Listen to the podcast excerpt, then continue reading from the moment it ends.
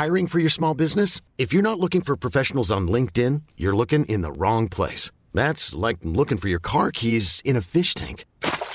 LinkedIn helps you hire professionals you can't find anywhere else, even those who aren't actively searching for a new job but might be open to the perfect role. In a given month, over 70% of LinkedIn users don't even visit other leading job sites. So start looking in the right place. With LinkedIn, you can hire professionals like a professional. Post your free job on linkedin.com slash achieve today. Non, en fait, j'ai appris des mots nouveaux euh, que sans doute plein de gens connaissent dans tes podcasts. Et moi, je suis un produit pur du monde patriarcal.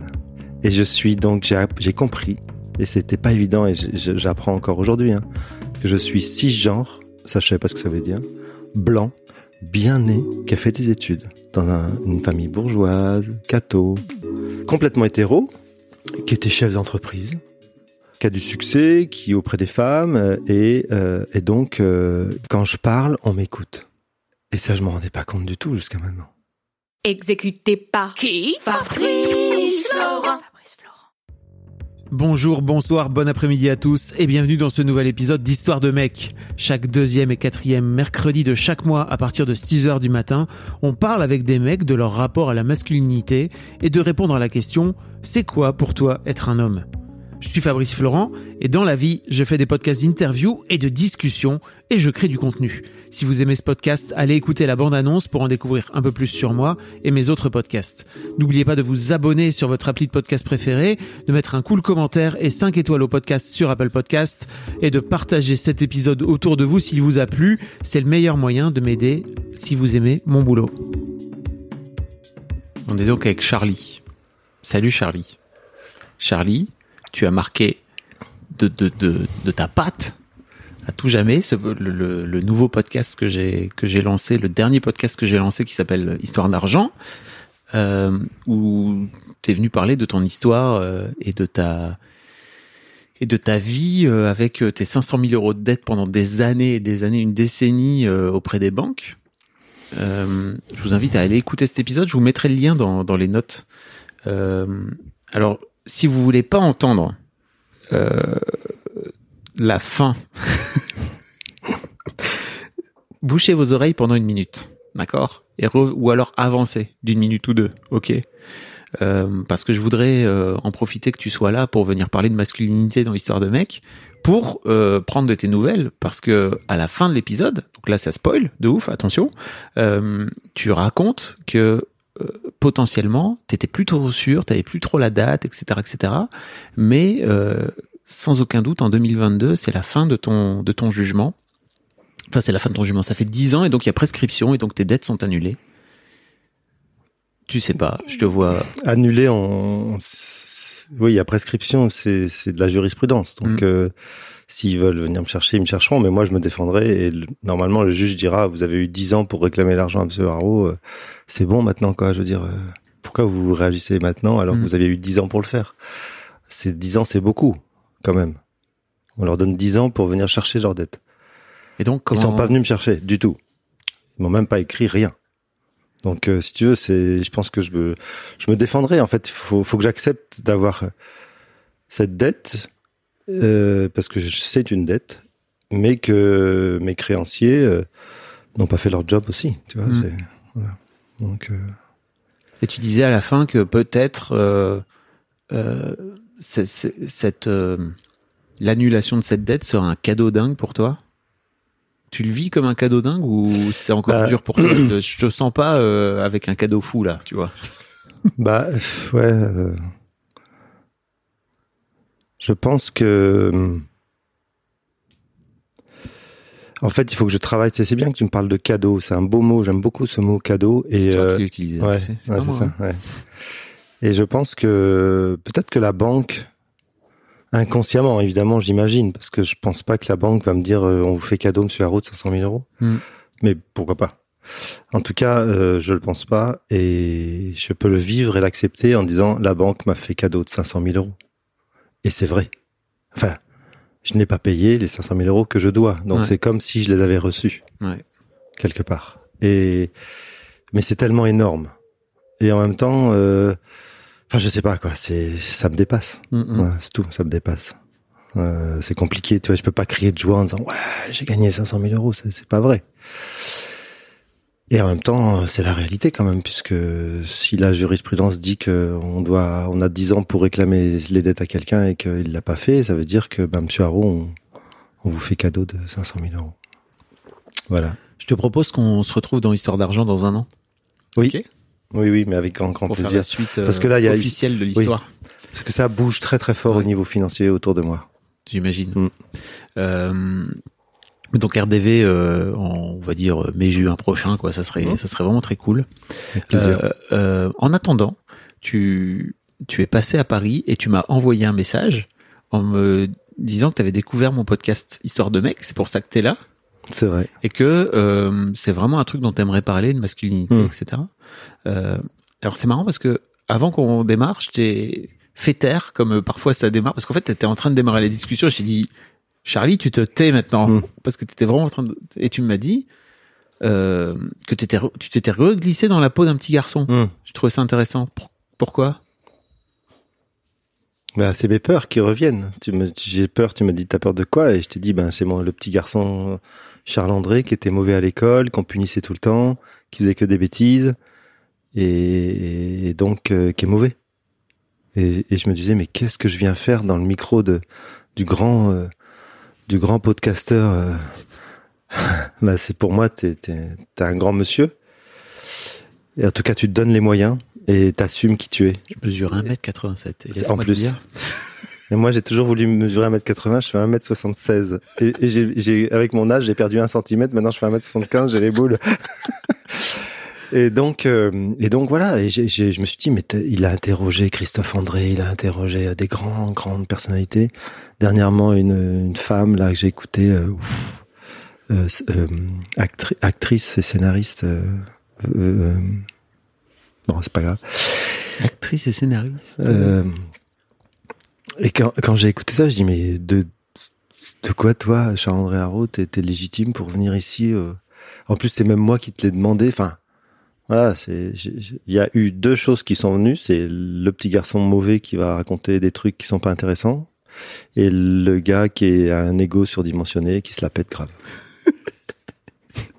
ok. Donc euh, stop, Charlie, aligne-toi, Mm. réaligne-toi et t'as été très fort parce que tu m'as tout de suite re- remis en place. Tais-toi. Ça dont j'ai besoin.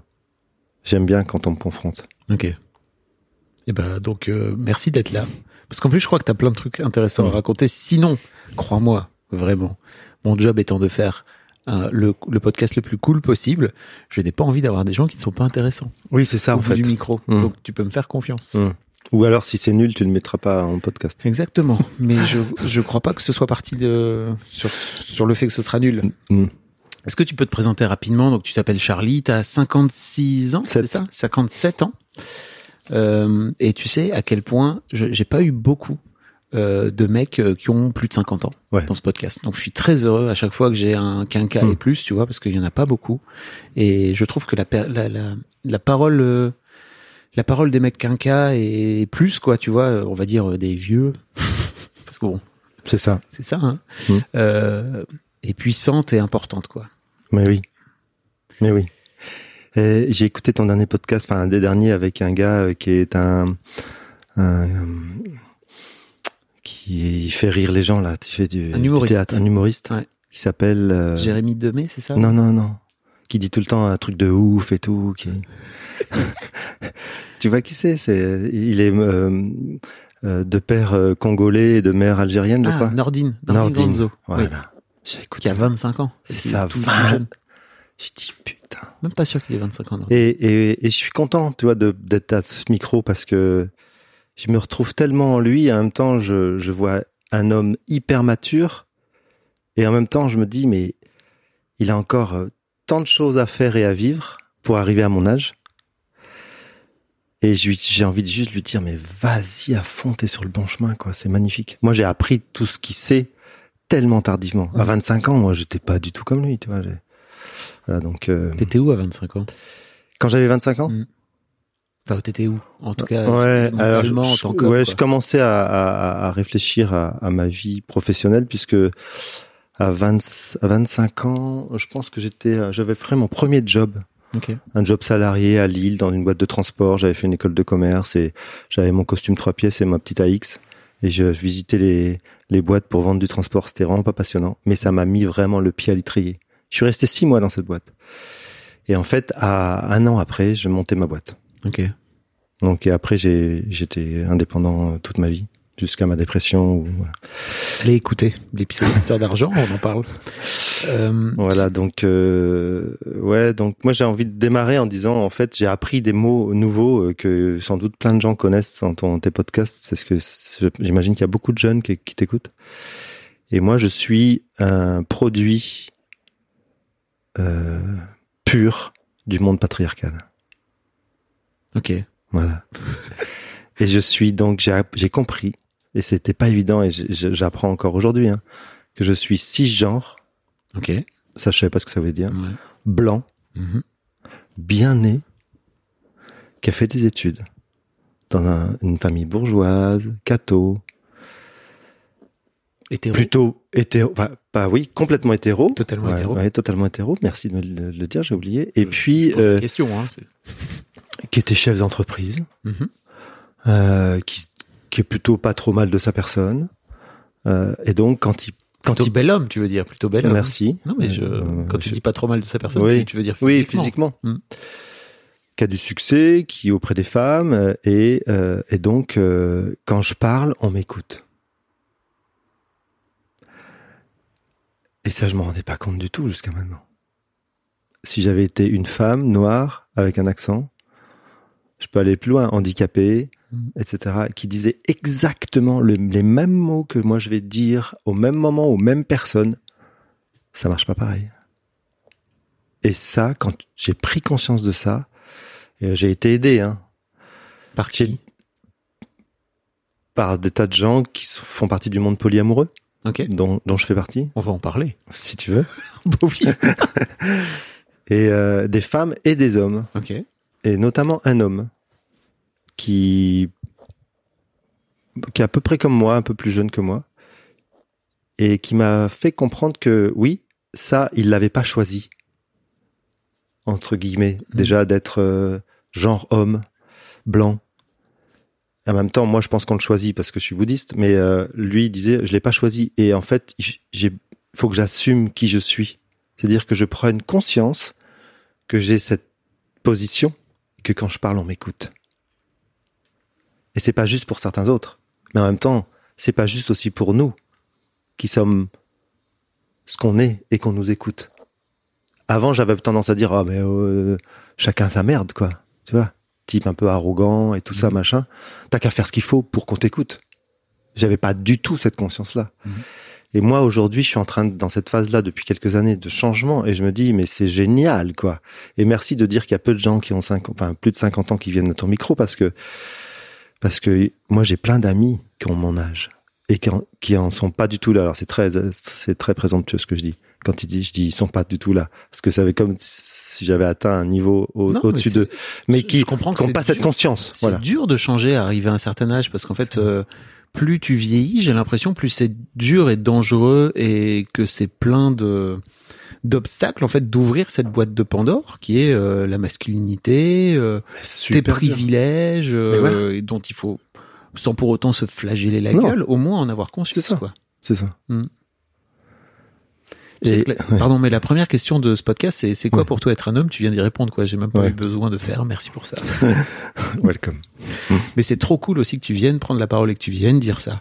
Parce qu'en fait, je trouve que y a, ça veut dire qu'en fait, tu peux changer à n'importe quel âge. Merci de m'ouvrir cette porte parce que mon amoureuse me dit, qui est, plus jeune que moi, qui a 40 ans, féministe, de gauche, très engagée, euh, qui travaille dans le social, me dit, mais euh, je t'admire dans ta capacité à vouloir changer et à te battre contre toi-même. Parce qu'en fait, c'est une vraie bagarre intérieure, quoi, quand t'as été, t'es un pur produit patriarcal, toute ta vie, t'as été ce produit-là et on, tu l'as nourri et, on, et l'extérieur, les gens qui t'ont rencontré l'ont nourri. Et tout d'un coup, tu te dis ça va plus, j'ai plus envie de ça, je, je veux plus être ça.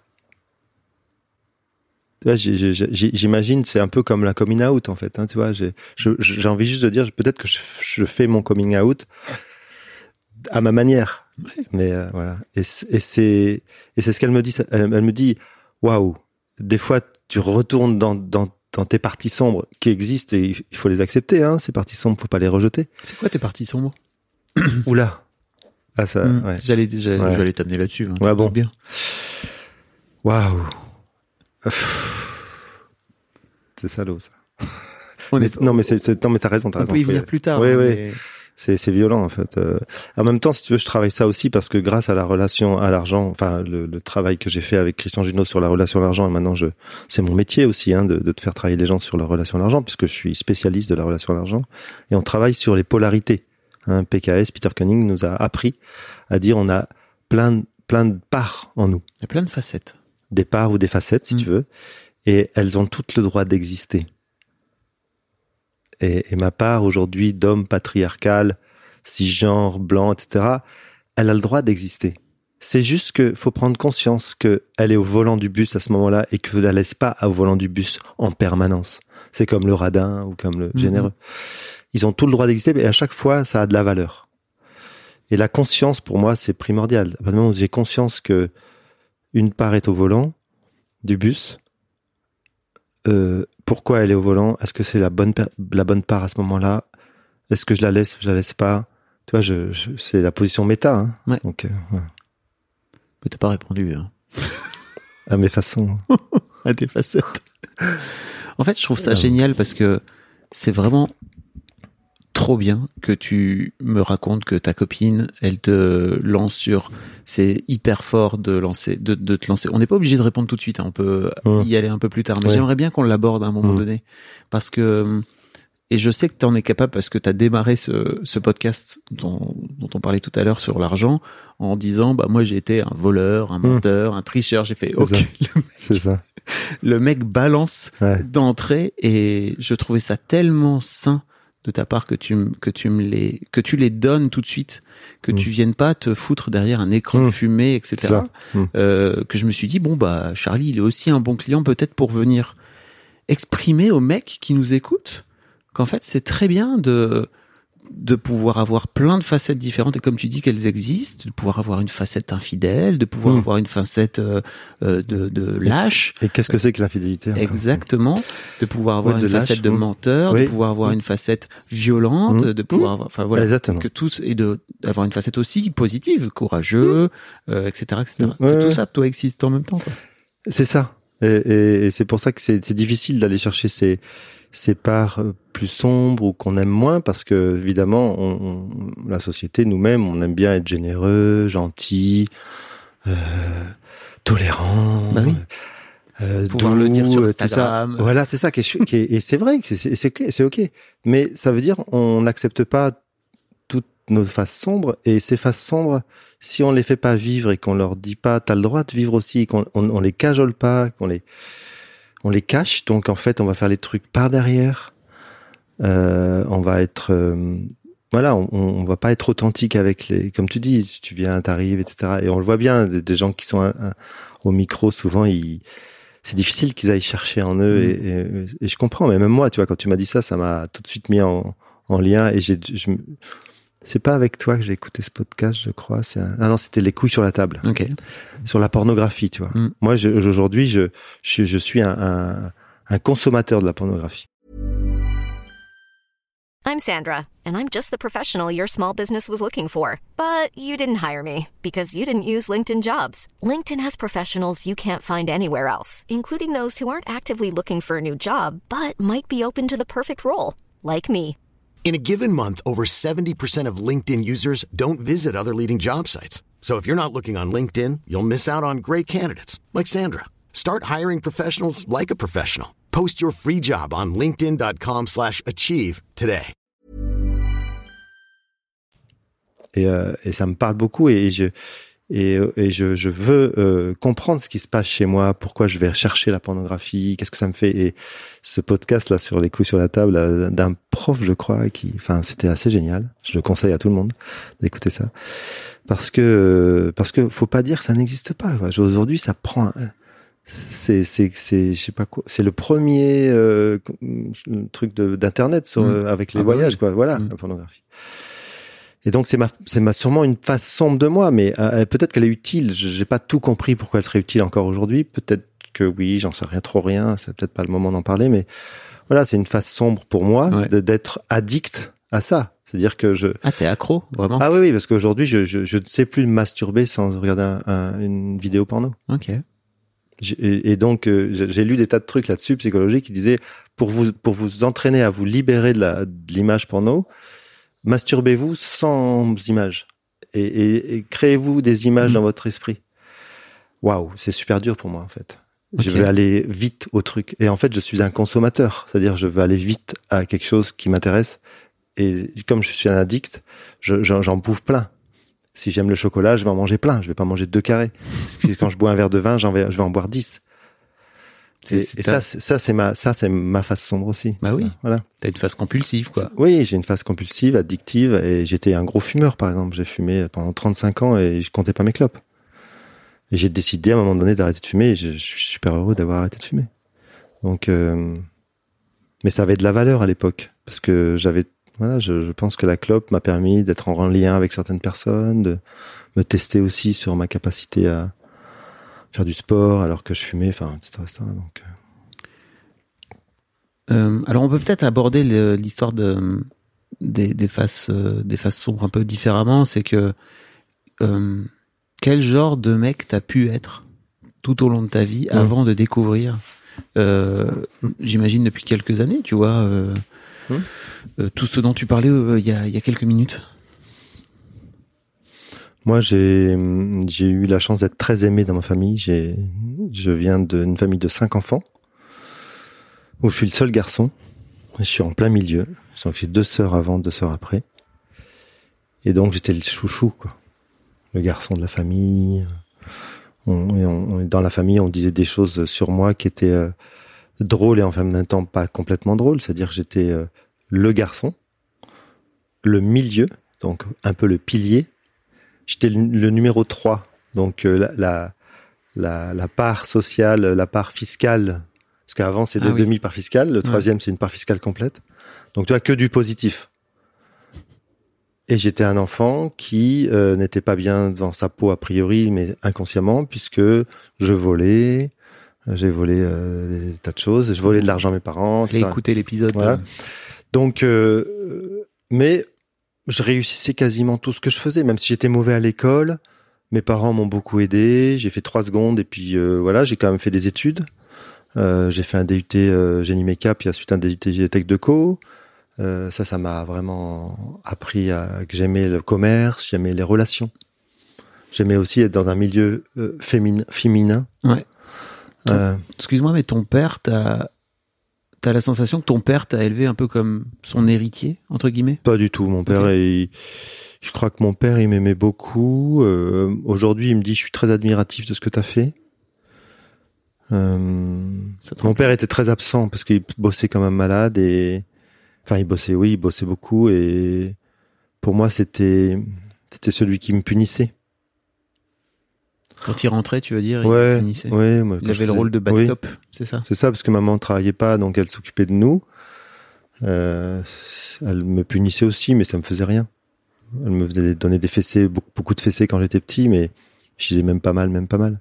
Et en fait, je me souviens très très bien, et j'ai travaillé ça en psy, avec ma psy. Mon père euh, me, me prenait la main et me tapait sur la main. Te prenait la Il me prenait la main et il me donnait des claques sur, sur la main. Avec sa main gauche, il me prenait la main et avec sa main droite, il me tapait la main quand je faisais des bêtises. Et ça, ça me touchait, mais beaucoup plus que les fessées de ma mère. Pourquoi? Parce que c'était, ça me, ça parce que c'était mon père qui faisait la morale et qui me frappait les mains, enfin, la main, en disant t'as fait une bêtise et, et là, ça me touchait parce que c'était lui et je le voyais pas souvent et quand c'est lui qui le faisait, ça me, donc non, mon père est, et quand je lui raconte ça, il s'en souvient pas. hein. Hmm. Il dit, mais non, mais tu racontes n'importe quoi. Alors, des fois, je me dis, mais c'est vrai, peut-être que je raconte, mais je crois pas. En tout cas, bon, j'ai bossé ça avec ma psy, ça me fait du bien aussi de me libérer de tout ça, mais non, mon père me voyait pas comme l'héritier. Mon père, euh, si le, porteur du nom, ok, quand même. Hmm. Voilà. Mais bon, Haro, c'était un nom à la con, ça m'intéressait pas. Celui de ma mère était intéressant parce que ma mère est Fèvre d'Arcier. Donc euh, Fèvre d'Arcier, tu vois, aujourd'hui, si je, je, mets un peu l'ego en, route, je dis, si je m'appelais Charles André Fèvre d'Arcier, ça se la pète grave. La classe. Ouais, ça serait, ça serait beaucoup plus joli que Haro. Mais bon, ça va. Okay. Donc euh, mon père, non. Euh, il n'y avait pas beaucoup de place euh, pour l'homme dans ma famille, en fait.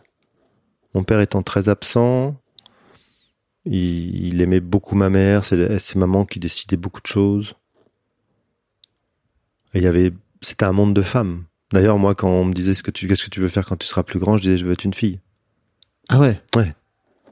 Pourquoi? Bah parce que je voyais que des, filles partout. Euh, je disais, bah, c'est vachement bien d'être une fille.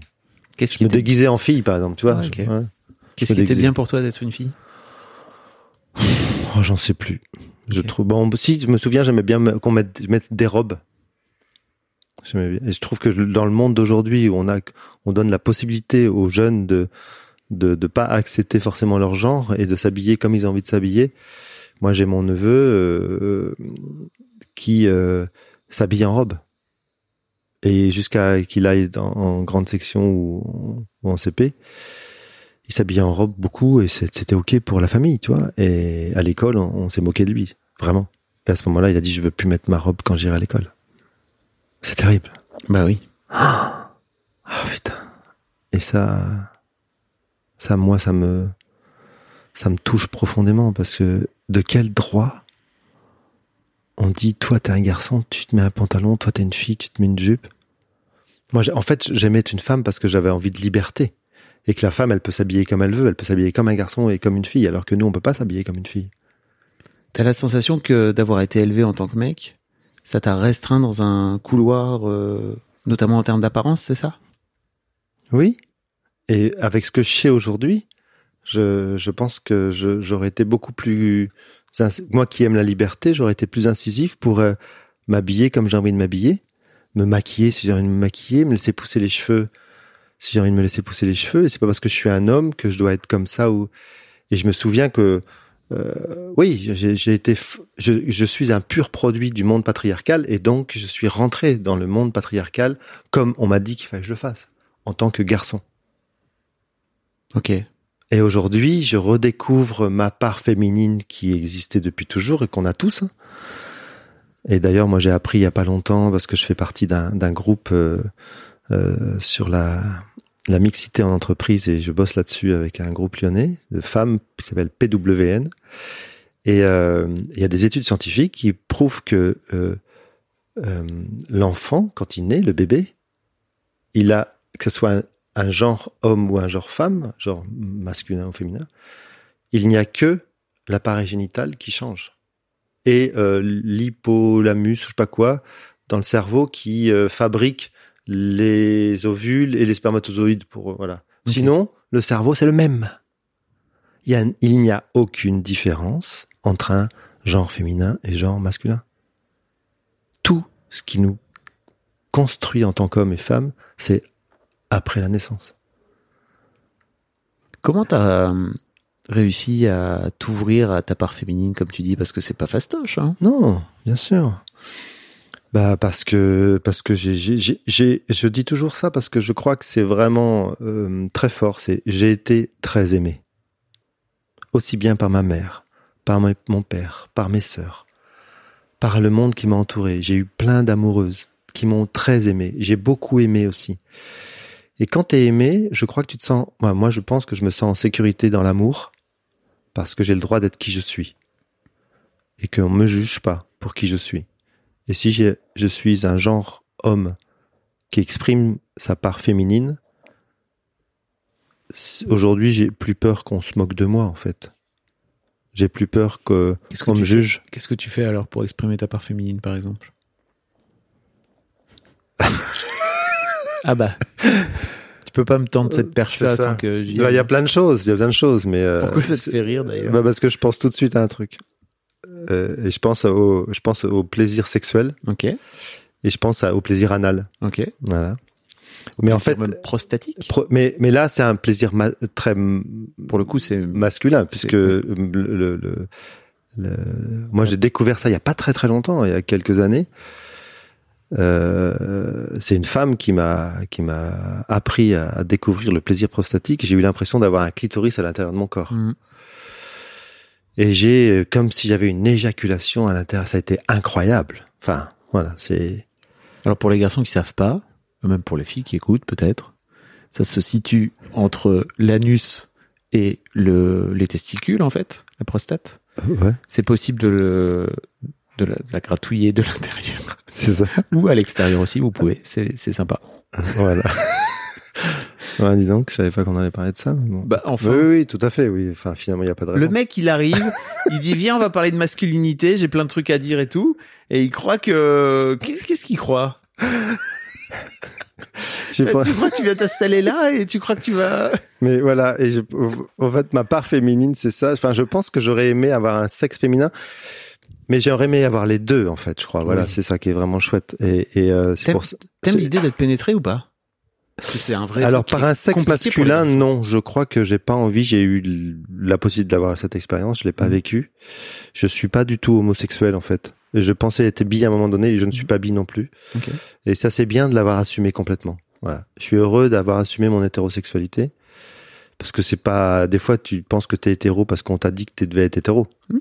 Ou que t'es homme parce qu'on t'a dit que t'es homme. Donc non. Je, je suis un homme, cisgenre, hétéro, totalement assumé. Mais j'aime, euh, tout, tout, tout vivre euh, sexuellement parlant. J'ai, zéro tabou. Et euh, mais j'ai pas envie de faire ça avec un homme. À la limite, le partager avec un homme dans une dans de la du libertinage avec plusieurs femmes, plusieurs hommes, why not? Mais pas envie de me faire pénétrer par un, une verge, non. Par des objets, oui, mais pas par une verge. Ok. Et puis, euh, et puis moi, je pense que ce qui m'a manqué, là où moi je suis très jaloux, en fait, je suis très jaloux des femmes. Parce que les, pour moi, une femme, euh, et ça c'est mon côté sans doute patriarcal qui parle, elle a euh, la capacité de faire des enfants. Hmm. Et moi non. Je ne peux pas fabriquer avec mon corps un enfant. Et ça, c'est pas juste. Pour moi, c'est pas juste. Et C'est pas juste, on dirait le petit le petit garçon C'est il est de retour là. c'est ça, le petit garçon est de retour, il dit c'est, dégueulasse. Voilà. Toi, t'as le droit et pas moi. Parce que je veux, parce que je veux tout. en T'as des enfants? Deux. Fille, garçon. Hmm. Garçon, fille. Bah non, fille en premier, garçon en deuxième. Et euh, je les adore et c'est euh, la fierté de ma vie. Hmm. Euh, mais oui, je suis d'accord avec toi. Et je dirais pas c'est pas juste, mais pour moi il y a un peu un truc de je sens j'ai senti quand euh, j'ai vu ma mon ex-femme accoucher de mes filles que ça ne m'arriverait jamais et donc que globalement je serais jamais un être humain complet comme elle peut l'être. Hmm. Voilà. C'est J'avais vraiment- pas, ouais, pas pensé à l'être humain complet, ouais, c'est ça. Mais Il te, il va me Mm. manquer cette expérience-là à tout jamais, quoi. Mm. Et d'un autre côté, quand je l'ai vu en chier comme elle en a Oui. si tu veux, j'étais aussi, Mm. et ça c'est important de le dire, euh, assez content d'être à côté d'elle et de pas être euh, les pieds, euh, les quatre fers en l'air, tu vois, en train de pousser, d'avoir, bref. parce qu'elle avait encore les quatre pieds, on met encore des femmes avec les, les, les pieds en l'air pour Ouais, ouais. accoucher. Bon, faut- oui, je crois. Ah putain, c'est dingue. C'est pas, t'imagines que C'était il y a Oh. 15 ans, hein, tu vois. donc, Ah, il y a euh, 15 ans, toi. C'est vrai que t'es pas si jeune. J'espère que maintenant, euh, on fait, on, on donne la possibilité aux femmes qui le souhaitent d'accoucher debout. Souvent, en fait, euh, les femmes ont souvent la possibilité de choisir Ouais. euh, ouais, aujourd'hui. c'est ça. De, de ce Ouais. que j'ai, de ce que j'ai entendu.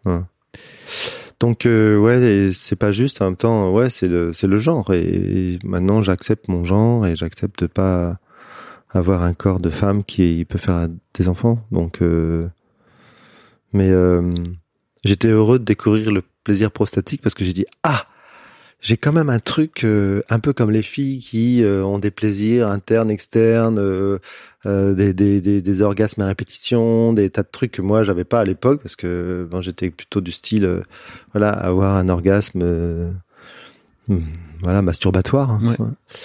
Et, une, une éjaculation qui va avec. et quelle éjaculation Voilà. qui va avec. Et là, je, je, je découvre en plus à, à, à 57 ans c'est pas que ça marche moins bien, mais euh, je suis moins pressé, tu vois. Je, je j'ai, j'ai de la chance de, de- d'avoir des, des érections qui vont bien, etc. Mais en même temps, ça, m- ça m'arrive très souvent, de plus en plus souvent, de, de pas aller jusqu'à l'éjaculation. Et c'est ok pour moi. Et j'adore ça, en fait. Tu vois, c'est, je, je- on, on dit que l'éjaculation pour un homme, c'est la petite mort. Et j'y crois. Enfin, pour moi, c'est un peu ça. Et de de pas aller là-dessus. Là, là- enfin, je travaille là-dessus parce que comme il y a la pornographie aussi qui vient là-dedans, c'est tout un mélange dans ma tête. Et j'avance. Là, je suis au début de de ma vie. euh, T'as un peu exploré le taoïsme? Non. Ok. C'est vraiment justement l'idée de, de canaliser l'énergie Mm. sexuelle pour ne pas éjaculer, ou en tout cas vraiment retenir l'éjaculation et d'avoir des orgasmes sans éjaculer. Ah, super. Euh, ok. Faudrait que tu m'en parles. hein. Du travail pour toi. Mais en fait, euh, Mm. je, je touche du doigt, c'est le cas de dire, le sujet parce que j'ai commencé à creuser un peu le sujet et tout. Euh, mais j'aimerais bien recevoir quelqu'un, tu vois, j'aimerais bien recevoir un mec pour venir me parler du sujet justement Mm. euh, chez les mecs, Mm. parce qu'il y a plein plein de choses et notamment de réussir à de, de faire en sorte d'éjaculer le moins possible parce que si j'ai bien compris, il y a un truc fou qui est que ça te consomme tellement d'énergie dans le corps qu'en fait, globalement, les mecs te disent plus tu vieillis, plus tu devrais éjaculer le vraiment très très Mm. peu. Euh, je sais plus combien, genre tu devrais éjaculer tous les 15 jours à 20 ans pour garder l'énergie en fait. Et, Ah oui? euh, et en gros, peut-être j'ai une connerie, hein, pardon, mais après t'augmentes d'une semaine à chaque fois que t'augmentes t'augmentes de 10 ans. Donc en gros, euh, à ton âge, ça voudrait dire qu'il faudrait que t'éjacules tous les 6 semaines, quoi. Waouh. Mais mais euh, Pour que- garder. ouais, mais est-ce qu'on parle de l'éjaculation dans la relation sexuelle avec une femme ou est-ce qu'on parle d'éjaculation aussi dans la masturbation? D'éjaculation. Ah, dis donc j'en suis loin moi parce que moi je me masturbe beaucoup et j'éjacule plutôt une fois par jour. Quoi. Et ben voilà. Et ben tu, tu consommes beaucoup d'énergie que tu pourrais Ouais, garder. mais oui mais je suis un homme qui enfin j'ai beaucoup d'énergie en fait. Eh bien, parlons, par- parlons du porno en fait. Comment c'est marrant parce que pour moi, le l'addiction au porno, c'est vraiment un truc de jeune. Entre guillemets, pardon, je mets plein, de- je mets des air, Mm. quotes, des air guillemets. Ouais. Euh, on en parle beaucoup, tu vois, de de, ce- de cette addiction, etc. Euh, je sais que typiquement, moi, c'est pas un truc que j'ai. Mais aussi pour une bonne raison, c'est que euh, c'était très compliqué de trouver du porno quand euh, quand, Quand j'étais jeune. quand j'étais gamin, quoi. Bah moi je, je me masturbais sur les trois Suisses. Ah yes Les fameux les pages lingerie. ça. Eh oui. Eh ben bien sûr.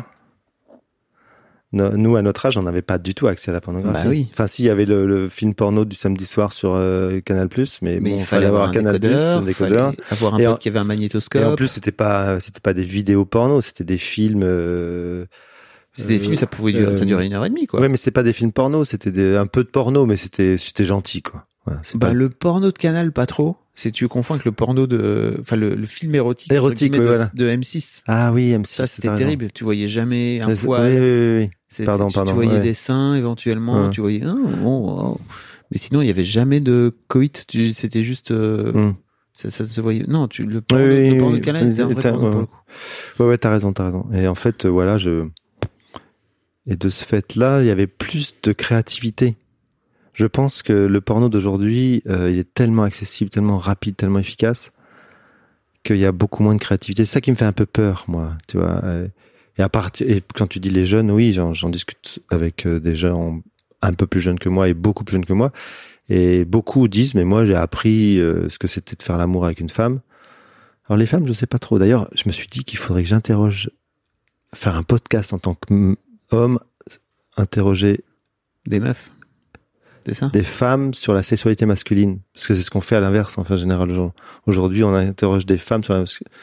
Non, qu'est-ce que je raconte? C'est souvent des femmes qui discutent entre elles de sexualité féminine Oui, voilà, c'est ça. Et, ou de et- sexualité même d'une manière générale. voilà, et de faire parler la femme en tant qu'homme sur sa sexualité féminine.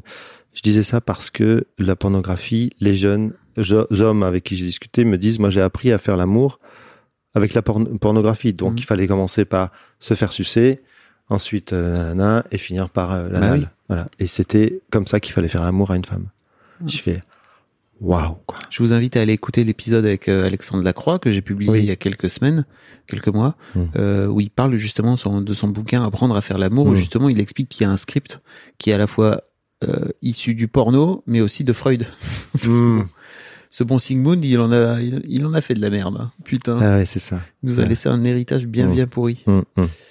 Hmm, hmm. Euh, ok, et donc t'es t'es tombé dans cette. euh, tu dis que t'as un comportement addictif, donc à Mm. partir du moment où t'as découvert le porno et que t'as commencé à l'associer à la masturbation, c'était parti. Quoi. Bah oui. Ok. C'est- Puis plus petit à petit, le- le- l'accès au porno est devenu Mm. tellement simple avec ton téléphone. t'es- tu vas direct sur une vidéo, tu choisis celle que tu veux, tu choisis de. Enfin, c'est dingue. c'est quoi tes- choix C'est de- quoi tes tags? Alors, je, je, je tag rien du tout parce que je veux pas être euh, fiché sur Internet, donc je me mets toujours en. Non, non, non, je veux dire, les tags, c'est euh, tes mots-clés. C'est quoi les mots-clés que t'aimes? Ah putain. non, mais là, c'est c'est- là, tu commences à. Je- ok, je vais répondre. Je vais, je vais essayer. T'es de- pas obligé. Ouais, mais je vais répondre quand même. Vous le voyez pas, là, lui, il va pas bien. C'est chaud là. Alors, en, ça- en fait, ça varie tout le temps. Ouais. Ça change avec le temps. Mm. Et en ce moment, c'est euh, teen, Ok. porn, anal, lesbienne, groupe. Ok. Donc, des, des meufs plutôt jeunes? Ouais, bah oui, moi je suis très attiré par les femmes jeunes. Ok. Jeune, jeune, hein, teen. Ouais, enfin, en fait, en général, euh, elles sont toutes adultes, hein, mais euh, Ouais. ouais. Mais je me rends compte que aujourd'hui, euh, Donc, des meufs Je- qui je- font l'amour entre elles en plus, c'est ça? Voilà, oui, En groupe. En groupe, plusieurs femmes, et qui qui se masturbent entre elles et qui euh, et où il y a du de l'anal entre elles. Et alors, s'il peut y avoir un homme, si un homme parfois c'est ok, mais je trouve que l'homme dans le porno aujourd'hui, enfin, quand je dis aujourd'hui, c'est au moment précis que, avec lequel je suis au porno maintenant, euh, m'intéresse moins. Euh, Donc, pourquoi tu dis ça? bah parce que je, il- je pense qu'il faut réinventer, le, si, on, si on veut réinventer quelque chose dans le porno, c'est ça, faut, faut donner à l'homme sa place, de, de- de- sa part féminine Hmm, dans le porno. Très d'accord. Et ça me manque en fait. C'est pour Mm. ça que j'ai plus envie de regarder des mecs qui sont en train de euh, parlons parlons euh, ni- Non, qui sont en train en de- train- euh, comme des gros bourrins. Ouais. Ouais. J'ai un, j'ai un tips pour toi. Et peut-être que alors je regarde pas du tout de porno euh, homosexuel et je suis assez gêné. Et pourtant j'adore. Attends, t'es gêné par le porno Ouais. De regarder des mecs baiser entre eux? Bah je suis gêné, ça m'excite pas du tout. Oui. C'est pas que ça je suis gêné, c'est moi si je regarde du porno c'est pour que ça m'excite. Si ça m'excite pas, je Oui. regarde pas. Et en fait, par contre, je suis super excité par euh, des f- des transsexuels. Ok. Donc des corps de femmes avec des, des, des bites de mecs. On dit transgenre? Non, des transsexuels. Non, non, on dit transgenre. Ah bon Euh, Oui, si tu veux. Mais D'accord. bon, c'est pas grave, c'est un Pour moi, le transgenre, c'est différent, mais euh, Donc c'est des c'est des corps de mecs de, de femmes avec, euh, une- un sexe de, de- ok. Et ça, ça va. Ok, donc c'est des c'est des femmes transgenres en fait qui Ok. ont pas qui ont pas Qui n'ont euh, pas, qui ont pas passé la. qui ont pas été opérés, qui oui, ont qu'on appelle ça une la Transité. Voilà, qui n'ont pas transité. C'est ça. mec. Mais moi, j'ai été éduqué euh, grâce à aussi à, à une de mes ex qui euh, qui a fait euh, un, un mémoire sur euh, sur les transgenres. Ok. Ok, et c'est elle qui m'a appris en fait tout ça. Ça a démarré par ça. Ok. Et euh, et j'ai trouvé ça énorme, quoi. Tu vois, quand j'ai vu que euh, dans certains pays, en Angleterre, aux États-Unis, on, on avait des écoles ou des endroits où on donnait aux enfants la possibilité d'exprimer leur genre. C'est pas parce qu'ils avaient un corps de femme ou un corps d'homme qu'ils étaient hommes ou femmes. Et donc, euh, j'ai trouvé ça fabuleux de donner cette possibilité. Et s'ils voulaient transiter, ils pouvaient le faire. Hmm. Plus tard, sans doute. Mais en tout cas, ils avaient le droit de dire, moi, je me sens plutôt genre femme que genre homme si je suis un... Ça, c'est beau, quoi. Ouais, c'est clair. Euh, quand je dis ça à certaines personnes, ils me prennent pour un fou, quoi. Disent, C'est certaines- n'importe quoi. Oui. C'est n'importe quoi.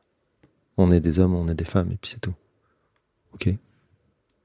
Mais c'est pas, c'est pas facile, hein, parce que, parce que moi, je suis, voilà, je, je rappelle, je suis le, un pur produit euh, du monde patriarcal, et j'ai des, que des amis qui sont comme moi, quoi. T'as Tu vois, 57 ans. des, on arrive, voilà, on, Et en gros, si, je- enfin vraiment, euh, sans caricaturer, mais cette, euh, la société a bougé sur ce sujet depuis, depuis une dizaine d'années, j'allais dire même pas Même pas. 10 ans. même pas dix ans.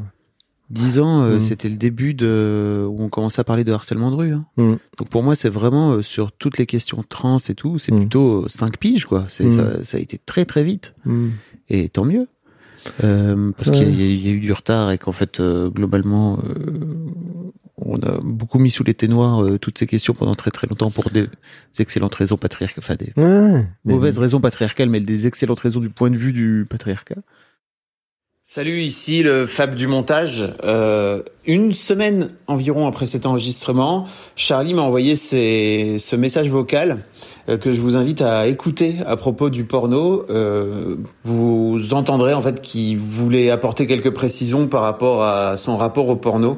Et je trouve que c'est hyper important de venir le, le mettre euh, tel quel dans, dans cet épisode. Voilà, merci à vous, bonne écoute, et puis à tout de suite pour la suite de l'interview.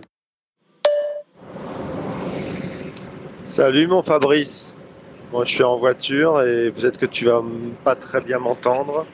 Voilà, un petit message que je voulais faire depuis longtemps, depuis que je suis quelques jours après que je suis passé chez toi. Il n'y a rien de grave, hein, t'inquiète. Mais c'est un message qui n'était pas forcément évident à te transmettre parce que je savais pas vers, enfin, je savais pas ce qui faisait, qu'est-ce qui faisait résonner ça chez moi. Est-ce que c'était l'ego? Est-ce que c'était la peur? Est-ce que c'était euh, euh, l'incompétent ou, euh, ou encore une fois celui qui, qui se la pète ou, ou qui est à côté de la plaque, l'inconscient, toutes ces choses-là, tu vois, c'est, ça fait partie de mes parts, hein, évidemment, et, mais je sais pas très bien celle qui s'exprime. Alors aujourd'hui, j'y vois un peu plus clair. Je pense que ce serait plutôt celle, euh, la, celle la bienveillante, la part de moi euh, euh, bienveillante, un peu inquiète de ce que ça peut transmettre ce genre de, de podcast. Et voilà où je veux en venir. Euh, Peut-être, je, je- tout d'abord, tout d'abord, je te fais totalement confiance sur ta capacité, ta conscience et ton professionnalisme pour pour, pour faire ce qu'il faut avec ce podcast et euh, l'envoyer, le transmettre. euh. voilà, ça, je, je n'ai absolument pas prise là-dessus. Je ne veux absolument pas prendre le pouvoir là-dessus. Je n'ai, je n'ai pas envie, en fait, du tout, euh, de vouloir contrôler quoi que ce soit, puisque je suis aujourd'hui vraiment dans une recherche de lâcher prise, de confiance en l'univers et en ce qui m'arrive et ce qui arrive au monde tout en étant combatif, évidemment, et c'est aussi pour ça que je t'envoie ce message, car je veux ne surtout pas transmettre un message euh, où euh, je dis que je suis heureux euh, comme, comme je vis aujourd'hui, notamment dans mon addiction à la pornographie, et que ce que j'ai pu te dire par rapport à ça n'est surtout pas un engagement, une, une promotion à la pornographie que, j'estime n'être pas vraiment euh, utile ou en tout cas très souvent pas à sa place dans le monde d'aujourd'hui. Et, euh, et c'est ça que je voudrais qu'on rajoute ou que tu rajoutes toi ou que je sais pas ce qu'on peut faire avec ça. Mais surtout, euh, je sais plus euh, parce que je l'ai pas écouté évidemment, tu me l'as pas transmise, mais si j'en rigole dans mon dans mon langage de coach et de team builder, on parle de rire du pendu. Et en fait, ça veut dire que quand tu ris de toi-même, de quelque chose qui est grave de toi, tu te pends avec ton propre rire.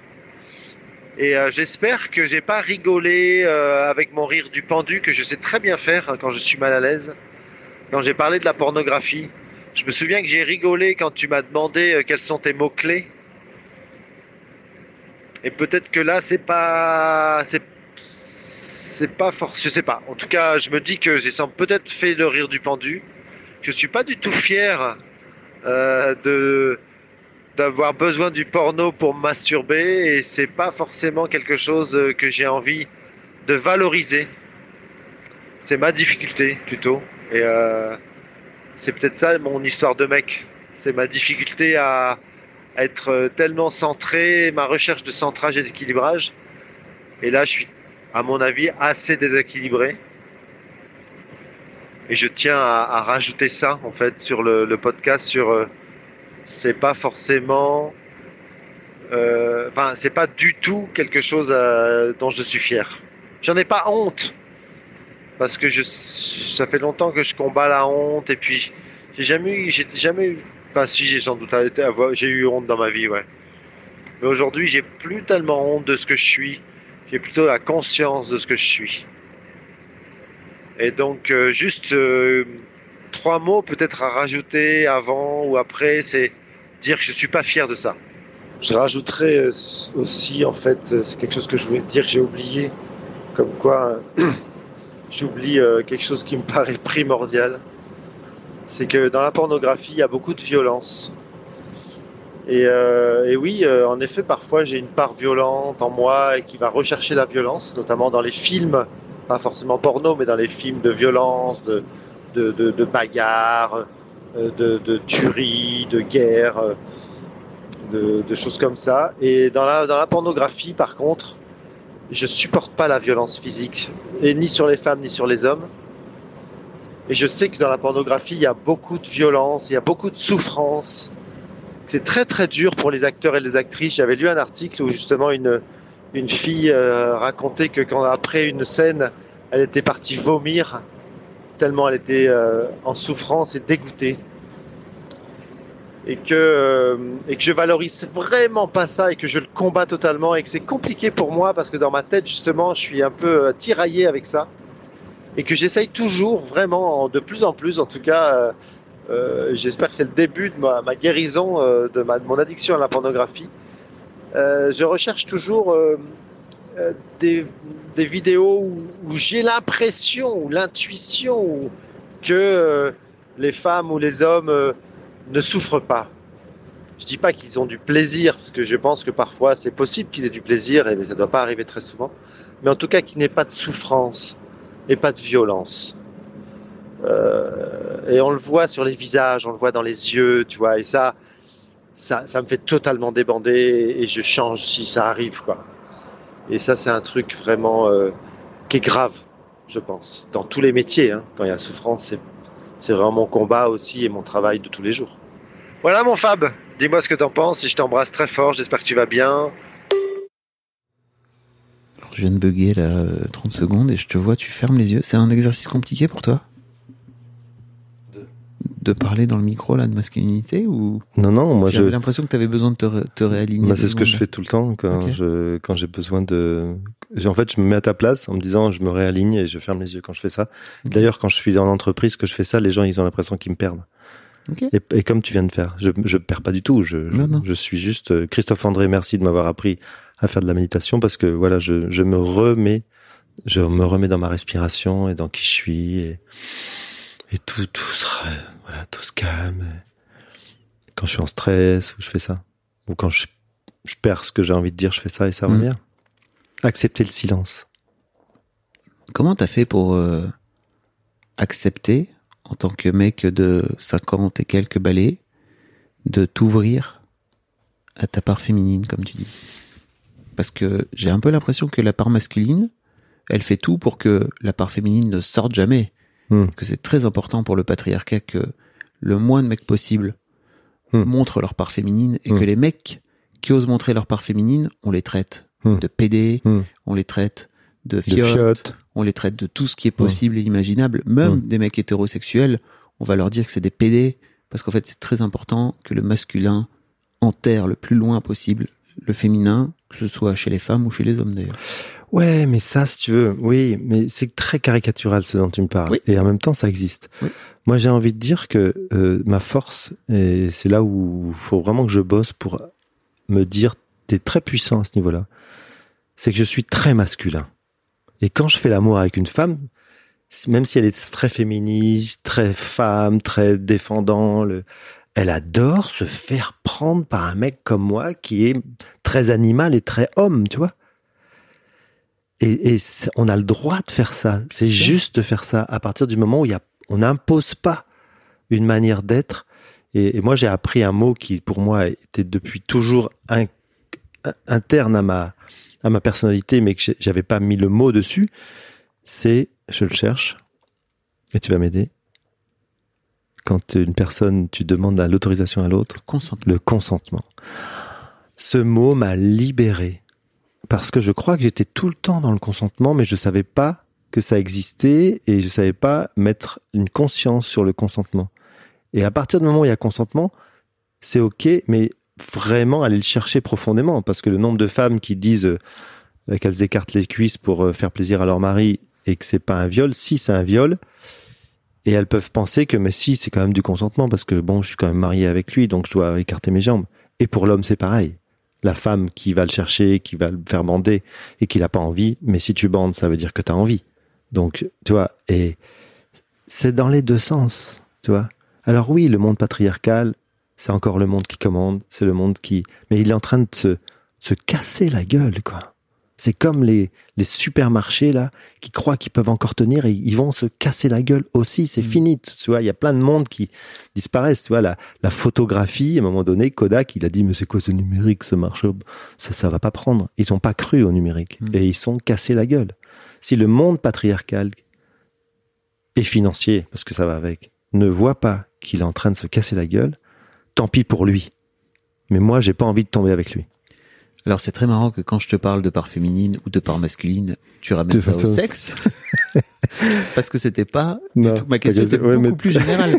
Parce qu'en fait, Ouais. je te trouve, je te trouve, je- ta part féminine, je la vois, mais même Mm. dans ta façon de parler, dans ta façon de, ta- dans ta façon de, de venir m'aborder, dans, dans les sujets dont on peut parler, il y a plein, plein de féminins Mm. chez toi. Mm. Ma question, c'était plutôt, comment t'as fait, en tant que gars, pour t'ouvrir à cette Mm. part féminine? C'est quoi qui a sauté chez toi? Mm. Pour y aller? C'est ma dépression. C'est le choc, euh, le choc que j'ai eu émotionnel par ma dépression. Euh, parce que j'ai, ma part féminine elle avait toujours, elle a toujours existé, mais elle, elle était refoulée. Et c'est pour ça que je croyais que j'étais bi, mais que j'ai été testé pour aller vérifier. Je pense que grâce à ma dépression, pourtant c'est dur, c'est dur de dire ça, hein, parce que je, je, je souhaite à personne de vivre ce que j'ai vécu, c'était vraiment horrible. Parce que j'ai voulu mourir et que, je pense que ça m'a marqué j'aurais préféré que ce soit moins violent. Mais euh, c'est ça, c'est euh, t'as le droit d'être qui tu es. Et en fait, comme j'étais un mec qui euh, avait la grande gueule, qui était arrogant, qui faisait la leçon à tout le monde, qui réussissait tout ce qu'il faisait, tout d'un coup, je m'écroulais. Et donc, la part masculine qui qui est caricaturalement, tu es fort, tu es puissant, euh, rien ne peut t'arrêter, n'existe plus en fait euh, parce que tu tombes. Et donc tu deviens vulnérable. Et tu as besoin des autres. Sinon tu crèves.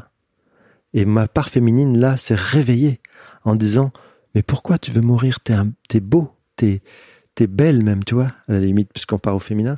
T'es vulnérable et t'as besoin d'aide. Appelle de l'aide et c'est ça ma force. Je sais demander de l'aide et ça c'est parce que j'ai été aimé C'est que c'est la, voilà, la confiance. Voilà, la confiance au monde qui m'entoure, qui m'aime. Et j'ai dit, je, je vais mourir, aidez-moi. Et, et ça, je pense que c'est la part féminine qui a parlé. Je suis vulnérable. Je suis un homme vulnérable. Et j'ai besoin qu'on m'aide. J'ai besoin qu'on me, qu'on me reprenne par la main et qu'on me, me réapprenne à être qui je suis. Et qui je suis, c'est, c'est l'homme et la femme qui est en moi. C'est, les deux. Qu'est-ce que tu as envie de dire aux mecs qui nous écoutent, qui sont peut-être dans la dépression, Hmm. qui sont peut-être dans le dur, très Mm. dur, Hmm. et qui n'ont pas eu la chance d'être aimés quand ils étaient plus jeunes, et qui se disent, bah, en fait, euh, moi, je suis juste un caca, parce que mes parents m'ont dit ceci, mes parents m'ont rabaissé, machin, machin, bref, tu vois. Ça, c'est très difficile comme question parce que je. C'est ça ma force aussi. Je, je réussis parce que j'ai j'ai eu des parents qui m'ont beaucoup aimé et pourtant frappé aussi. Je, pense que j'étais un enfant frappé. Donc, euh, c'est sûr, je peux pas me comparer aux, garçons, aux filles qui ont été frappés ou qui ont été abusés sexuellement. Ça n'a rien à voir. Mais j'ai quand même été frappé. Mais derrière le, tout ça, il y a de l'amour quand même. Je pense que, et ça c'est peut-être, ça peut être très dur à certains qui vont l'écouter, mais les parents nous aiment de toute manière. C'est, c'est au-delà des pensées, c'est, c'est le corps, quoi. C'est, c'est, c'est dans, c'est dans nos gènes. On, on aime nos enfants. Sauf qu'on ne sait pas l'exprimer et que euh, on va jusqu'à les abuser ou, ou les frapper. Après, il y a des gens qui sont psychologiquement euh, Oui. malades et qu'il faut les protéger des enfants. Et ça, c'est sûr. Et, et on le fait très bien, plutôt très bien en France, où on protège les enfants de, des parents. En tout cas, on essaye. Enfin, c'est pas forcément. Oui. Moi, j'ai mon, j'ai ma chérie justement de Marseille dont je Oui. parlais tout à l'heure, qui est, qui, qui, qui s'occupe de ça et elle fait un métier incroyable, quoi. C'est et c'est très difficile parce qu'on n'est jamais sûr de ce qu'on fait et on prend des décisions dans la parentalité. C'est passionnant. Enfin, moi, je pourrais pas faire ça. C'est c'est trop dur pour moi, enfin, émotionnellement. Mais pour répondre à ta question, ce que j'ai envie de dire à ces hommes ou à ces femmes qui, qui, qui sont dans cette difficulté, en grosse dépression, et c'est de croire en leur capacité de résilience. Euh, et, que c'est au fond d'eux qu'il faut, c'est à l'intérieur d'eux-mêmes, tu sais, qu'ils vont aller le trouver. Et c'est en criant à l'aide. Moi, il y a plein de gens qui sont venus m'aider, c'était pas forcément les gens auxquels je pensais. Parce que souvent, on nous met dans des boîtes. Par exemple, bah, toi, t'es comme si. Moi, je savais, on me disait souvent, mais toi, tu réussis tout, ce que tu vas faire. C'est pas grave ce qui t'arrive, tu vas, tu rebondir. Et puis, il y a des gens qui m'ont écouté, qui m'ont dit, mais ouais, tu, tu vas pas bien. Et on va t'aider. De- Comment on pourrait faire pour t'aider? Et c'est, c'est moi qui ai dit, bah, j'ai besoin de ci ou j'ai besoin de ça. Et on m'a donné ça. Donc, c'est aller demander de l'aide, faire confiance en sa capacité à s'aimer et à être aimé. Tout le reste, après, c'est, ça vient tout seul, en fait. L'amour est tellement puissant. Je pense que quand on perd l'amour, on perd la vie. Je voudrais te parler de polyamour Oui. maintenant. Oui, oui. T'as Euh, ça comme ouais, ça. J'allais, j'allais y venir aussi parce que tu me dis c'est quoi qui a fait que ta part féminine? En fait, moi, le polyamour aussi m'ouvre à ma part féminine. Euh, je sais pas comment ni pourquoi, mais en tout cas, euh, euh, je crois que grâce au polyamour, je peux exprimer totalement qui je suis. Et quand je dis qui je suis, c'est la part féminine et la part masculine. Tu sais pas quel est le lien? J'arrive pas à voir le lien complètement parce que j'aurais pu penser que comme j'étais bi, ben euh, voilà, j'aurais si j'avais été bi, j'aurais vécu, euh, j'aurais pu vivre une, une, une bisexualité et une, une hétérosexualité, mais non. Donc, euh, je pense que le, le polyamour aussi nous ouvre ces portes-là euh, où on peut parler de ça. Parce qu'il y a des communautés, hein, le- il y a la communauté polyamoureuse avec des cafés polis. Il y en a à Paris, il y en a dans toutes les grandes villes. Et euh, avec euh, beaucoup de bienveillance et en même temps de la vraie exigence, hein, de, de confrontation, de qui on est, de comment on a envie de vivre. Et ça, pour moi, c'est ça a beaucoup de valeur. Je dis pas que le polyamour c'est la c'est la vérité qu'il faut tous Oui, être polyamoureux. Hein. J'ai beaucoup de respect pour le monoamour. Mais euh, voilà, moi je pense que je suis profondément polyamoureux. Comment t'en es venu à ça? Parce que j'imagine que t'as grandi dans un monde où euh, le couple exclusif était euh, la, la base et que Mais bien sûr. avec ça l'infidélité sans doute qui va avec potentiellement, Ouais. potentiel en tout cas. Bah oui, moi j'ai des parents, ils sont ils sont encore ensemble, ils ont 66 ou 67 ans de mariage. Ils sont 90 ans tous les deux et c'est magnifique quoi. J'ai beaucoup de respect pour qui ils sont, mais j'ai pas du tout envie de leur ressembler alors qu'avant c'était mon modèle. Ça aussi, hein, ça m'a permis de, de casser certaines euh, Tu veux dire croyances. de se tout. libérer de ses parents, Bah oui, de devenir un adulte, euh, d'un adulte et puis une un- personne à un- part entière. c'est ça. Moi je, je travaille, et ça sera un travail de toute ma vie, c'est va chercher ce qui t'appartient vraiment et, et refoule tout ce qui t'appartient pas Mm. et qu'on t'a donné ou fait croire que ça t'appartenait. C'est très difficile ça, hein, de faire la part des choses. Est-ce que ça m'appartient ou est-ce que c'est quelque chose que j'ai acheté, que il y a parfois des mélanges. Enfin bon, on va pas rentrer là-dedans. Mais le polyamour, oui, euh, moi je l'ai. Je pense que je suis polyamoureux depuis que j'ai 20 ans et je me souviens avec euh, Sophie, ma chérie, que j'ai- mon premier grand amour. Je lui disais mais on peut aimer plusieurs personnes à la fois. Me disait ah bon tu crois et tout? Je dis bah ouais. Et elle a été, ça c'est la part féminine qui parle, elle a été testée. Alors que moi, je l'ai pas testé. J'étais dans le monde fidèle, et, enfin, être fidèle, en tout cas, fidèle sexuellement et amoureusement. Et donc, euh, elle a été testée, elle a été, elle a rencontré un mec, elle a couché avec ce mec-là, puis elle est revenue me voir en disant, bon, voilà, j'ai, ah, ah, le choc pour moi. Je dis, mais c'est pas possible que tu fait ça. Et là, j'ai senti l'ego, le côté, euh, voilà, euh, jaloux, et après, je suis retombé dans, bah non, c'est pas possible, le, faut être mono-amoureux, et en fait, bon, j'utilisais pas ces termes, faut être fidèle, faut, faut créer un couple, faut avoir des enfants, enfin. Et puis après, bah si, bah non, bah si, après, après, j'étais dans l'adultère, enfin. Et puis, euh, Tu veux dire que t'as été infidèle? Oui, enfin, non, parce que l'infidélité, pour moi, c'est pas ça, mais infidèle dans le sens que toi, tu l'entends. Oui, oui. Enfin, La- infidèle le- dans le sens où tout le monde l'entend. L'adulte, ouais, non. Enfin non, parce que si tu lis euh, euh, Salomon, qui a écrit un livre sur la, la- merveilleuse infidélité, non, ou un, je sais plus comment ça s'appelle ce, ce livre. Enfin bon, l'infidélité. Pour moi, la fidélité, c'est d'être fidèle à soi-même. Oui. Voilà. Mm. Et- Oui, toi, tu parles d'adultère plutôt. Voilà, je parle d'adultère. Mais euh, en, il y a 7 ou 8 ans, j'ai rencontré une femme euh, qui euh, avait un autre homme quand je l'ai rencontrée. Elle était amoureuse plus ou moins d'un autre homme. Et moi, j'étais avec deux femmes. Mais pas du tout polyamour à l'époque. Je savais pas ce que ça existait. Hein. C'est-à-dire que t'étais avec deux femmes deux femmes. qui savaient pas que t'étais avec une autre femme. Alors, il y en avait une qui savait, mais pas l'autre. Ok. Et je rencontre... euh, On est, on On est va- sur, on va l'appeler Fa. ta part menteur, là, pour le coup. Ouais, c'est ça, par menteur tout à fait assumé. Mm. Et je rencontre Fa et je lui dis par contre, Mm. tout de suite. Et elle me parle aussi de, de son copain. Et, et on, et on s'aime vraiment très très puissamment. On forme notre couple, mais on garde chacun nos relations.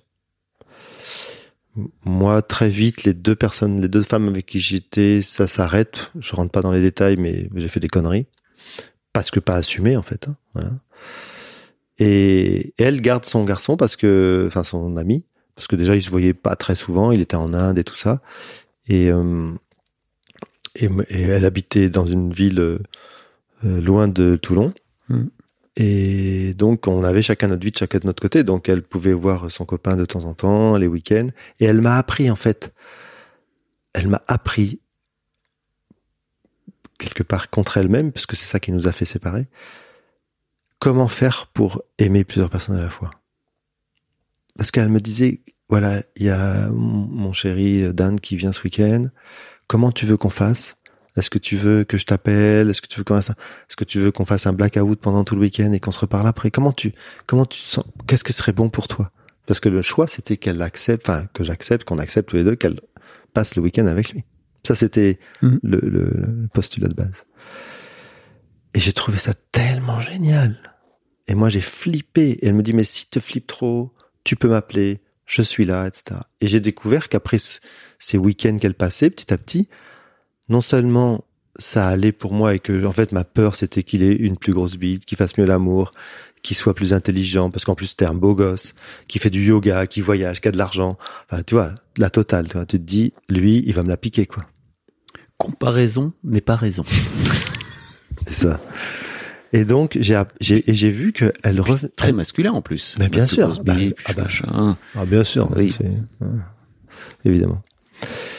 Et en fait, j'ai découvert qu'elle, non seulement elle était très heureuse, voire peut-être plus heureuse que si elle l'avait pas vu, Mhm. qu'elle était très amoureuse de moi, et sans doute plus amoureuse de moi que si elle l'avait pas vu, hyper épanouie, envie de me faire l'amour, me donnant plein plein d'amour.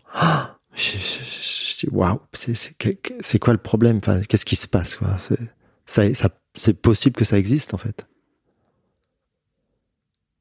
Et, et elle me dit, mais avec lui, j'ai pas de projet. C'est toi que j'aime, avec qui j'ai envie d'avoir des projets, avec qui j'ai envie de construire, avec qui j'ai envie de partir en voyage. Même si je peux partir avec lui, parce qu'il avait un van, bien sûr. euh, ils allaient au bord de l'eau. Et, et elle me dit, mais non, c'est toi. Et d'ailleurs, petit à petit, comme j'ai découvert le polyamour, que pour elle, ça a été compliqué, euh, à un moment donné, elle m'a dit, mais si tu veux, j'arrête avec lui. Et, on, et, et on, on- je, je, je dis, mais non, mais c'est pas ce que je veux. J'aime que tu aimes un cet homme parce que ça nourrit, ça te fait grandir dans l'amour. Et pour elle, c'était plus compliqué que toi, tes d'autres relations, ouais, ça? non, mais ça c'était une autre, une autre histoire. ouais. Ok. C'était C'est très, le très- problème du polyamour, hein, c'est que ça va Mm. dans les deux sens, les Bien enfants. Ah oui, oui, ça peut. Si il y a des, y a- ça. euh, si si, il y a le polyam, il y a la- le polyamoureux ou polyamoureuse acceptant ou acceptante. Oui. C'est-à-dire qu'elle n'est pas ou il n'est pas polyamoureux, c'est-à-dire qu'il n'a pas un autre, euh, un autre amoureux ou une autre amoureuse, mais il accepte que l'autre. Ça c'est très compliqué, mais ça se fait. Oui, puis il faut être très aligné. Très euh, aligné, puis Ça, c'est ça pas, se fait pas sous la contrainte, quoi. puis c'est rare que ça marche très très bien. Mais enfin, c'est pas à moi de pas en parler parce que Mm. je, je l'ai pas vécu. Et donc, euh, donc voilà, je, je pense que cette cette femme a, enfin cette femme que j'ai aimée, que j'aime encore, enfin qui est très très importante dans ma vie parce qu'elle a été, euh, je regrette énormément parce que je pense que c'était, tu sais que dans le polyamour, il peut y avoir de la, polyamour euh, anarchique ou le polyamour euh, hiérarchique. Moi, je suis plutôt dans un polyamour hiérarchique, c'est-à-dire qu'il y en a une qui est en premier, deuxième, troisième. Moi, je suis polyamoureux de deux femmes où je passe aussi en, deuxième ou en troisième. Et, euh, et, et Fa était la personne avec laquelle j'avais en effet envie de vivre une vie pleine, complète, de couple, ouvert, conscient, euh, et où il y a la possibilité que euh, d'avoir plusieurs amoureux ou amoureuses. Et elle avait accepté qu'on soit en relation non exclusive, mais pas polyamoureuse. C'est-à-dire, elle ne voulait pas que je, c'était pas possible pour elle que je tombe amoureux d'une femme avec qui je puisse avoir envie de partir en vacances ou que je puisse euh, avoir euh, un projet ou que je la revoie, qui se crée, qui se crée de l'amour en fait. Tu vois. Et t'as préféré renoncer à cette relation Alors, on, Que de j'ai- renoncer à- j'ai pas, nous avons préféré. On a, on a bossé pendant presque un an ensemble sur qu'est-ce qu'on veut faire, comment on peut le faire. On a été suivi par un psy, on a été rencontré un psy, on en a beaucoup, beaucoup parlé parce que c'est, c'était notre force à nous de, de communiquer. On a beaucoup communiqué, on a beaucoup, euh, on s'est beaucoup posé de questions. Et moi, j'avais le rêve idéal de dire on va construire notre relation polyamoureuse qui nous appartient à nous, pas qui est écrite dans un bouquin ou un modèle qu'il y a dans la relation polyamoreuse parce qu'il y a plein de modèles. Et j'ai pas, on n'a pas réussi. Mais je suis très très très malheureux de ça. Et aujourd'hui, j'ai fait le deuil hein, de fa- il y a combien de temps? Deux ans, trois, deux, peut-être trois, je sais plus, deux trois ans. Donc c'était très très dur. ouais. Et je, je suis aujourd'hui déséquilibré euh, dans ma relation amoureuse et émotionnelle et affective. Et j'ai vraiment envie de rencontrer une femme avec laquelle j'ai un investissement comme j'avais avec Fa. C'est mon numéro un, en fait, tu vois. Mm. Ou ma numéro un, plutôt.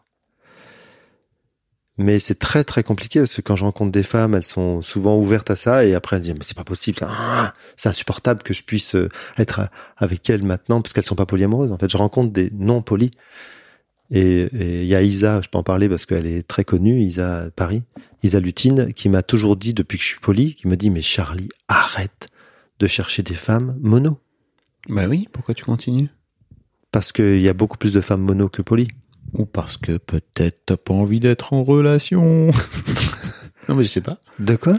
Bah, c'est intéressant en fait. La question que je te pose, c'est plutôt, et c'est pas de la provoque, hein, c'est vraiment. Si si, c'est de la confrontation, pas de la provoque, mais de la confrontation.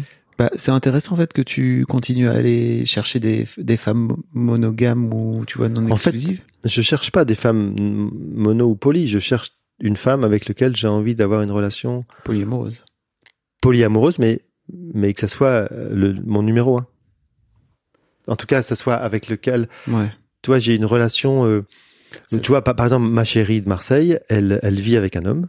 D'ailleurs, tu me disais qui c'est qui t'a qui t'a fait comprendre ton cisgenre et tout ça, c'est lui. Euh, C'est elle? non, non, non, c'est son amoureux à Ah, elle. amoureux. Elle vit avec un homme. Ok. Euh, voilà, je, je pense pas qu'on puisse dire son prénom. Non, mais- Euh, ils vivent tous les deux dans, sous le même toit. Elle, elle a deux enfants. Et d'un, d'un premier, une première relation, pas avec lui. Et ils vivent une relation à polyamoureuse tous les deux, mais Mm. Ils sont en premier tous les deux, tu vois. Euh, et par exemple, ouais, ils, je ont, ils ont mis la règle que quand il y avait les enfants, parce qu'ils ont en garde partagée, euh, Garde alternée, quand ils ont les enfants, ils ne vont pas voir leurs amoureux. Mm. Tu vois, moi, au début, je comprenais pas ça. Je, je, je- je- je passais à Marseille, je dis, ouais, je suis là et tout, tu me payes un café. Elle dit, mais je suis avec mes enfants. Moi, j'ai bah, et alors? Elle dit, bah, quand il y a mes enfants, je vois pas mes autres amoureux. Ah, d'accord. Elle m'a appris plein, plein de choses sur le Ok. Et je l'ai rencontré dans un café poli. À Marseille, le café poli de Marseille. Et c'est compliqué pour toi aujourd'hui de. Comment dire À l'âge que t'as, t'as 57 balais. Non, mais c'est vrai, c'est important parce que je trouve que ça joue aussi, quoi, tu vois. Mes deux chéris ont 40 et 47 ans. Ok. Tu te dis, moi, je préfère sacrifier euh, des relations Hmm. à un mode de vie. C'est ça. Ok, Ah, mais complètement. ok, ok. Puis sacrifier, c'est fort, mais t'as raison. Merci de me dire ce mot parce que c'est ça. Et je me pose la question. Mais étant donné que, en effet, entre guillemets, sacrifier, en tout cas, j'ai, on a décidé, Fa et moi, de se séparer. Pourquoi aujourd'hui je vais euh, enfin, c'est c'est c'est pas possible pour moi de me dire, euh, je vais rencontrer une femme mono et que je vais me remettre dans le monde mono, Ok. parce que sinon, ça sera avec Fa. Avec une autre mais serait- tu vois, c'est une vraie question que je me pose. Mais c'est- oui, non, non, c'est sûr que non.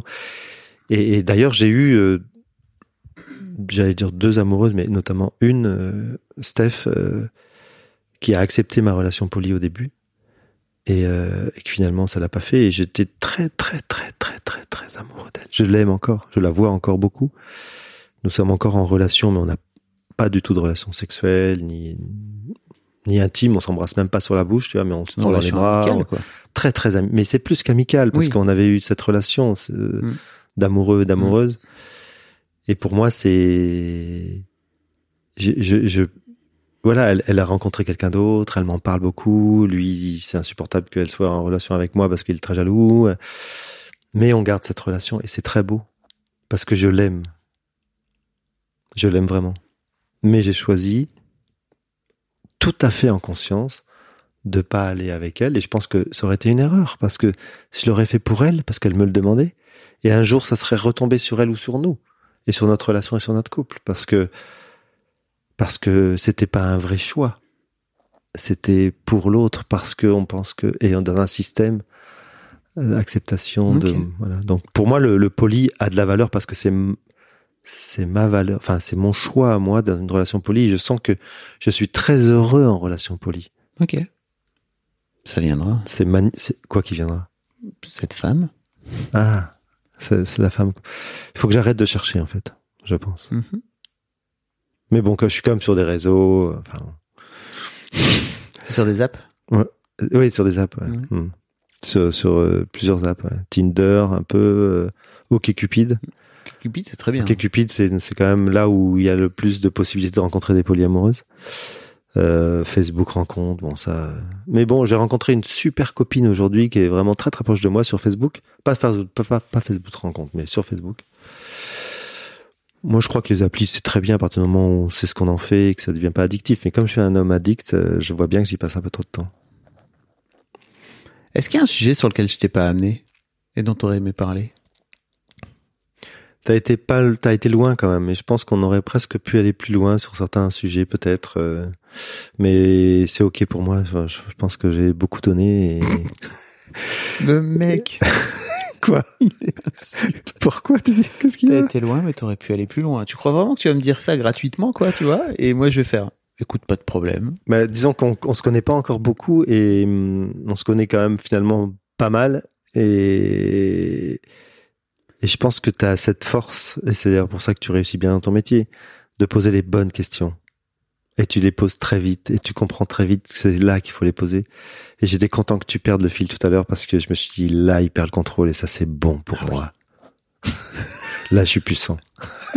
J'ai dépassé Fabrice Florent. Donc oui, tu peux aller plus fort avec moi. Moi, j'ai besoin. Enfin, je- quand je me sens en sécurité, j'ai pas peur de. J'ai peur de rien en fait. Je, peux me mettre pas- à poil. Sur quoi je t'ai pas poussé alors, par exemple? Je sais pas. Il y a, il y a plein. Il y a des choses peut-être. euh, Ah, parlons de ton rapport au corps, tiens. Oui, mon rapport au corps. Ouais, mon je pense rapport à ça, au corps. tu dis à poil. Comment ça se passe de vieillir? C'est ça. Putain, ça t'est... Non, était horrible. Non, je parle plus. On arrête, dis.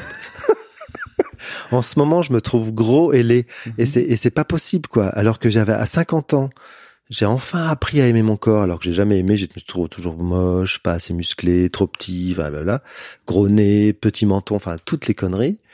Et là, enfin, je m'acceptais un peu grisonnant, mon corps, euh, voilà, qui était un homme de 50 ans, mais plutôt bien entretenu. Euh, J'étais fier de mon corps. Moi, je suis naturiste.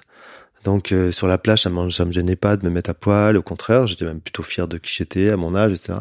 Et là, avec l'alcool, parce que je suis, un- je bois trop d'alcool, je commence à m'empâter. L'autre fois, j'étais chez, chez un médecin parce que je vais me faire opérer de l'épaule. Il me fait assis, asseoir sur sa table de, de trucs de test là, devant un miroir. Et j'étais en slip. Et tu sais, ça, j'ai vu la, le truc qui tombe de chaque côté du slip, tu vois, les, les, les, les, les, poignées d'amour. Oui. Les poignet d'amour. Ah, je dis, mais tu ressembles à rien, quoi. Et j'ai eu mon gros jugement sur mon corps.